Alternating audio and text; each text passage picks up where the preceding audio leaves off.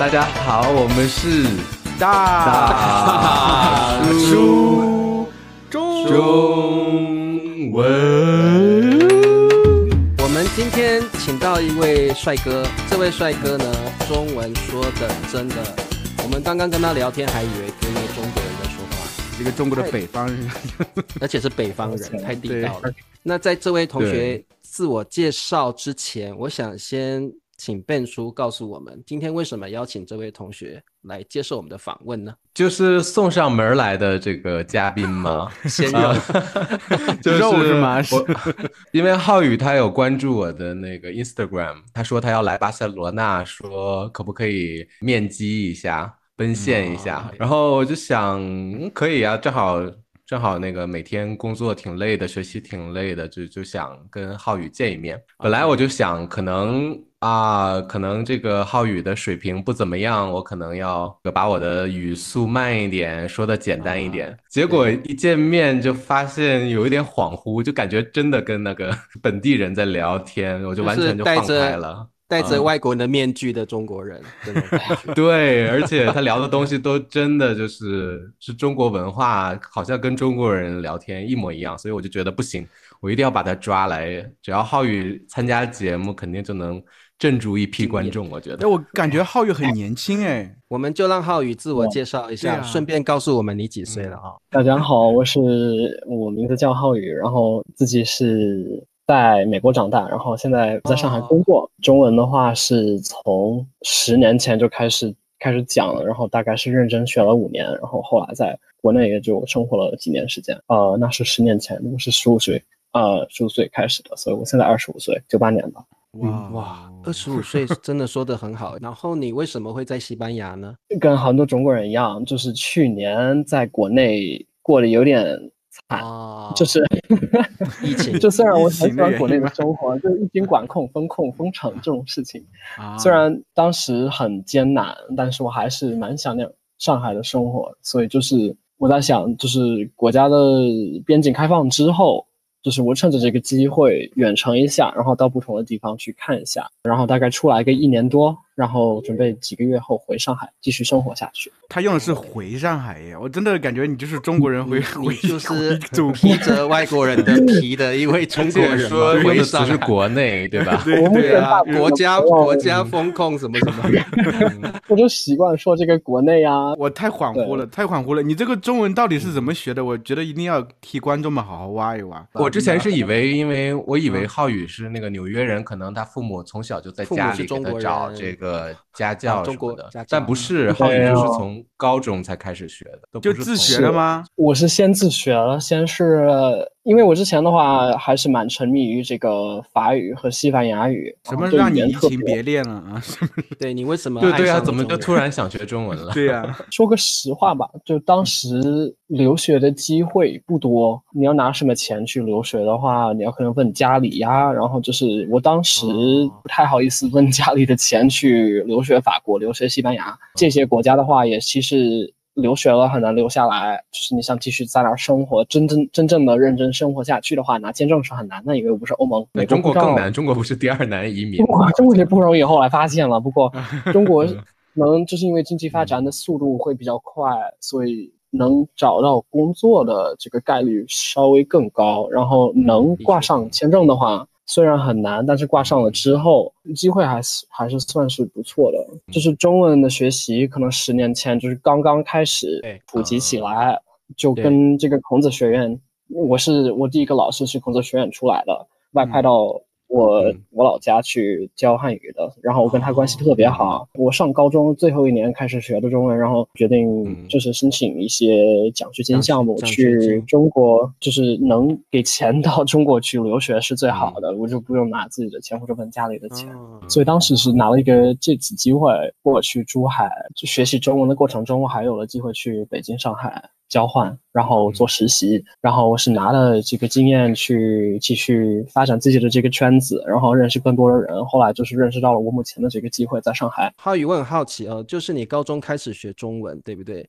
那然后嗯到了中国去继续学习，那你在学习中文的过程中，难道就这么一路顺风，然后就这样自然而然的把中文说的这么好吗？你中间有没有在遇到什么困难？学习中文的时候，因为我觉得你的口音声调就已经近乎是母语者了。你在学习中文的过程中，你不会觉得很困难，或者是呃很不容易，或者这个这因为这个语言跟你跟英文完全不一样嘛，所以你你学习的过程是怎么样的？学习的过程应该是从最开始去上这个第一年的中文课之前，我已经知道有这么一个项目可以外派，可以派到中国去，专门去学汉语，专门是为了一个汉语培训的一个一个奖学金。当时特别想去奔向这个奖学金去。高中最后一年前前一个夏天开始，就是自学一下汉字是怎么学的，然后我又在就是听不同的语言的这个这个电台的什么音乐，然后就是有一次听到。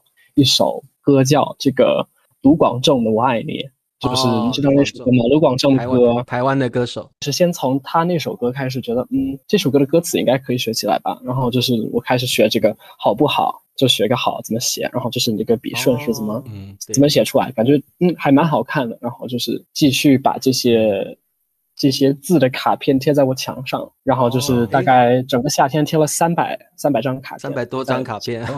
对对，大概，然后就拍了一个照，然后就是我跟我几个奖学金的这个老师，我就给他看了这张我拍的这个照，然后就我感觉可能是因为打动了他，打动他了，打动老师会，你要是发给我，我也会感动。对呀，对呀，这么用心学习。其实我很好奇，因为我们都知道，就是学习中文的时候，听说读写几个能力，真的是听。和说是很难的啊！你有没有诀窍呢？到底有没有什么让你和别人就真的不一样呢？可能前几年的时候，我也是可能会把这个课本，或者就是把一些我能看懂的中文，就是慢慢的读出来，然后可能偶尔会给自己录一下音，然后回去听一下自己的这个这个口音怎么样。我当时第一年就是在珠海的时候，我们当时有了一个电视采访，就当地的这个这个珠海卫视到我们家去给我们家庭采访，然后。呃，我当时，我现在回去看这个这个采访的时候，我发现自己的口音有多么的垃圾。不过，可能就是在，然后到了这个北京的时候，嗯，可能已经学了中文，学了两年。但是当时我在北京，嗯，可能花的时间专门去学习，花的时间是最多的。因为当时上了四个月的这个有所谓的这个语言誓约是不能讲英语的，然后所以我讲英语讲的很少，每天上三四个小时的课，背很多生词，然后做很多作业。这个培训啊，可能就把我这个口音练出来了。因为我先是北京上的上的课，然后到上海工作的话，大家都说我现在完完全全是他们所谓的中的京腔。对对 对，是的。我在北京，人家觉得我可能是南方或者台湾学的中文。我刚才听的时候，就是有点很恍惚，就是你你的口音里融合了南方口音和北方口音，但是都特别标准。但是你总恍惚，有时候南方会跳出来一下，一会儿北方会跳出来一下。你刚才说台湾的时候，台湾口音一点点会露出来。说到珠海的时候，有点点的南方的口音。刚一旦到北京，感觉突然北京的那种感觉又来了。北京，对对对 对，因为浩宇 浩宇可能听的一些歌是台湾歌手的歌，对，所以可能会有学到一些台湾的腔调。我觉得北方的那个口音更具感染力，容易是。对，我当时有一些广东的朋友，他们就是到了北京的话，卷舌音哎不会啊和翘舌音不会分的，但是后来就分了，分的特别明显，就会讲。还有儿化音、卷舌音，还有这个后鼻音、前鼻音都会分的特别清楚。就我在上海的有一些江浙沪的同学或者朋友，嗯，就会跟我讲，你说北京，北京就是对，就是北京。然后说，对呀，不是北京，是北京，不是北京。北京有到底有什么差别？对不对？我是浙江人，我们就说北京啊，北北京啊，北京，为北京。北京北方的，尤其是北京话的这个没有后鼻音，就是后鼻音很清楚。前鼻音的话，但是前鼻音很清楚。比如说你变成您，这个您不是您，是您，我都不会念了。他在教我们怎么说中文的。我发现就是很多时候就讲这些前鼻音的话，都是把您这个 n 娘这个最后这个 n 就是舌尖不会碰到上颚，就是您就是舌就是悬在空中，我舌尖都看没有碰到到连什么悬在上颚，然后这个都能说出来，这样的词汇，我觉得太是悬在空中，对拼。感觉浩宇是有去嗯钻研，专门去，他对这个东西有热情，声调，对，他甚至对嗯就是本身语言的，你看这些都有热情，他会研究，嗯所以他才能发的很好。因为它流利度啊、复杂度啊、那个词汇的复杂度啊，然后都都很厉害的都。抓的抓的恰到好处诶，我觉得。就是您之前问过，就是怎么把语言就是练成这个样子，也是很多了很多年在大学的努力吧。就是嗯嗯当时大学的老师关系也是很好的，然后就基本上每每天的办公时间，我都会占用他很多时很多这个大部分的这个办公时间去练习汉语，然后它然后就缠着老师那种孩子，嗯浩宇，我我想问你，很多学生都缠着这个教授想要练习，但是你怎么缠？你的方式是怎么啊，你得？让教授愿意 被你因为有的有的同学会去缠教授，可是他嗯要想一些问题啊，我到底要怎么样是。让这些教授提高我的是啊我可能就会问他一比较一些比较详细的事情，就比如说一些语言的这个的的的怎么区分啊？因为当时可能就是中文三年级的时候还在做这方面培训吧，就是很多语法上的培训，然后对对。大概是下课之后，他好像就是我当时正好，我当时上的课正好是他下课之后有办公时间呢，所以我就会就是嗯跟他一起走到他办公室，然后基本上就是他要上学，我就到下一下一节课了，就是通过这个也是一个练习。然后，呃，大学二年级的时候到北京之前，前半年我们是有一个所谓的这个中国家，就是我们当时大学的宿舍有一个讲中文的一个区域，你可以选择住在这个区域，然后所有的哦。同学要么是华人，要么是中国人，要么是中文专业，然后我们就一起练习啊，然后大概是这样子。所以我就是有外部因素，就遇到的老师和同嗯学都是很厉害的。呃，另外他自己也是，他自己也蛮积极主观能地去学习积极。那你对中国的文化一定肯定有一定的了解了。对这个浩宇嗯很好奇，我们进入了一个新的主题了。浩宇，你对中国的食物文化 还有这个 食物文化哦，然后或者是有什么难忘特别的经历吗？食物文化，就像吃饭和酒桌文化嘛。对我们不要普遍的，习惯中习惯中国的食物吗？习惯中国的不管我在中国待了多久，大家还是会问啊，你习惯用筷子吗？你习惯用就是这个，嗯你喜欢吃中餐吗？对，肯定习惯，就大部分的东西都能接受。我可能有的东西接受它可能是几年的过程，像什么凤爪呀、榴莲这些，然后有的事情还没有到现在为止还没有接受。不过什么凤爪和榴莲是吗？凤爪跟榴莲，榴莲我也接受不了。我可以啊，我现在感觉没有什么太大的问题。不过有的臭家臭豆臭豆腐腐可以吗？臭豆腐也没问题，对。啊但是更多的内脏的食物，比如说这个就是猪肚啊，嗯，猪心嗯，对，猪肝的话我不太，就是上海的猪肝嘛，也很普遍，不过我不咋吃。因为你在北方和南方都待过嘛，你更喜欢吃北方的饮食物还是对，我们现在要挑动南北战争了，来，不是比较喜欢北方还是比较喜欢？就是食物方面的话，我还是比较喜喜欢重口味的，嗯盐比较多，啊糖辣。赢了，那就是 北方的了。北对方对北方的，重口四川也可以接受，对，四川辣重口味儿，对。那贵州、云南也很好嗯吃，不过哎，我问一下，你说到贵州，贵州有个有个东西，不知道你吃过吗？折耳根，你吃过吗？你吃吃过，还好，还好呀，还好，还好后，可以接受。对对对，就跟豆腐一起吃嘛，就是那个口赖豆腐一起吃那个折耳根。我觉得你是第一个能听懂折耳根的那个。对对我也我都不晓得是什么东西，我没有折耳根是什么？听懂这个根是什 没有没有折耳根的话是能吃的。嗯，还有什么比较小众的食物啊？我想不，我现在想不起来，不过大部分是能接受的。什么是鸭杂嗯汤？就是南京的，嗯对，对，你也连鸭杂汤都知道啊，哇，好厉害哦！这个对，因为就可能各个地方的话，可能都尝试过当地的这个食物。哎，安徽的毛豆腐也很好吃，但是就这个发酵的过程我不太想看了。再说下去，我们好多都没有吃过了。对，这个我觉得浩宇可能吃的东西比我们还多样化。浩宇，我们有很多观众都不知道怎么交中国朋友。啊，你有没有什么窍门？怎么交中国朋友？然后还有跟中国人交朋友需要注意哪些事情？中国人说实话，很难交我在朋友吗美国的时候没有怎么 不难啊，我觉得很好。不过你嗯可能需要先到中国去交啊，然后先就是先把中文学好。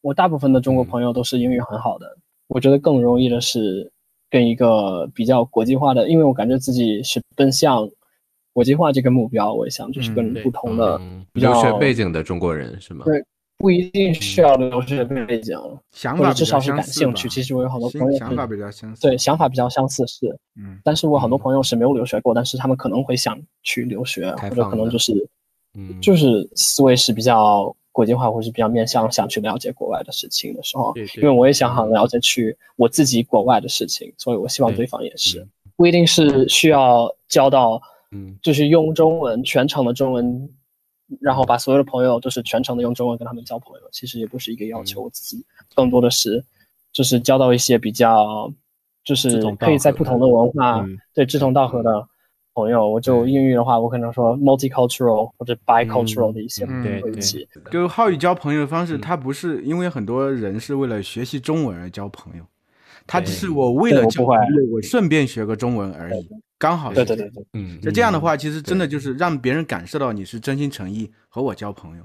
那么我们可以平常说话，也可以中文，也可以英文，不自自然而然的语言也提高了，朋友也嗯交上了。就功功利了就失去意义了吧？我感觉就是你就纯粹去为了学语言去跟一个中国人交朋友，全程讲中文这种事情，其实我是我觉得最好的状态还是讲双语吧。其实大部分的朋友是啊、中英混杂在一起讲下去。哦，想说中文就讲中文，想说英文就讲英文，反正是舒服的状态就好。然后就是讲中文中国的事情的话，我肯定是用中文。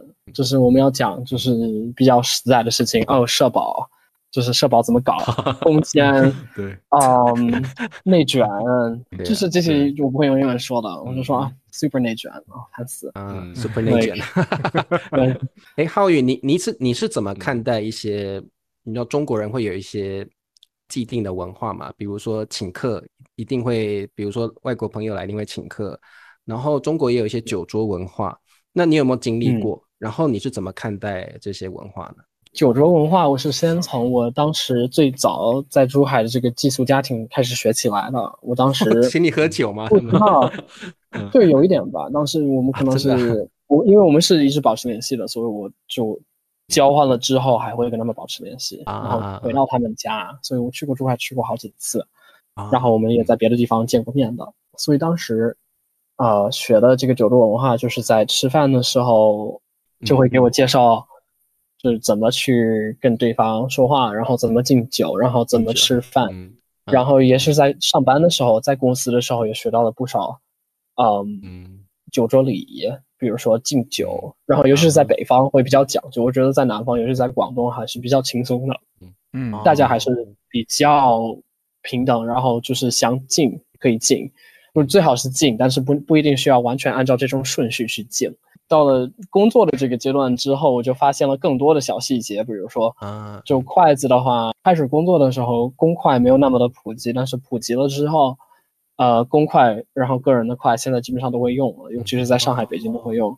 啊、其他地方的话，我还得学，就是怎么敬酒和敬酒的顺序。就是对敬酒的话，我当时是，我现在是普通的员工，数据搬砖 boy，所以就嗯可能需要，就是我在酒桌上的话，我还是需要跟对方的大佬，就是领导先敬一下，然后老板就是嗯就是，然后按照这个。这柯总，你怎么记住他们谁是最厉害的领导，谁是第二厉害的，谁跟谁因为坐的位置嘛，然后谁在说话比较多呢？谁谁是点菜，啊谁在点菜，然后对，话说的比 较多。他已经是中国人了，这个都 很对会察言观色了。察言观色，也会嗯如果不是已经认识了很久，那就是会做一个嗯自我介绍，嗯然后肯定是按照自我介绍的这个顺序来的嘛。然后听到大概嗯听一下，就是当对方的职位是什么样子，然后去去了解一下。另外一个细节是，最好不不要就是一直手拿着筷子，啊，对，就对对是最好，尤其是你是请客的时候，然后你是比较下属的时候，最好还是把筷子先放下来。对，还是放着，大部分的时间都要放着，准备说话或者准备打印对方的话。然后就是吃饭的时候不要吃那些鱼或者比较有刺儿或者比较难啃要啃的东西，最好不要吃。不好看的，就即使点了也不可以吃，对吧？就是点了给给客人吃啊。你是请客的话，你是你是客人的话，你可以随便做呀。比我还懂。哇，这个这个真的这个礼数学的很透彻哦。就是你要准备，就是你要啃东西的话，你就不太好意思回对方的话。如果就是问你一个问题，然后你还在啊 这样咬一个什么一个凤爪什么的，嗯，就最好不要吃这种东西，就简单拿一个什么啊茄子啊豆角啊，可能方便嚼的啊，没有骨头方便嚼的，然后快速可以一口吃下去关键的，对，是的，就最最便利、最快速的这这些东西，这些菜可以直接吃，其他的话最好不要碰，嗯。除非对方说你吃这个你吃，然后你一定要。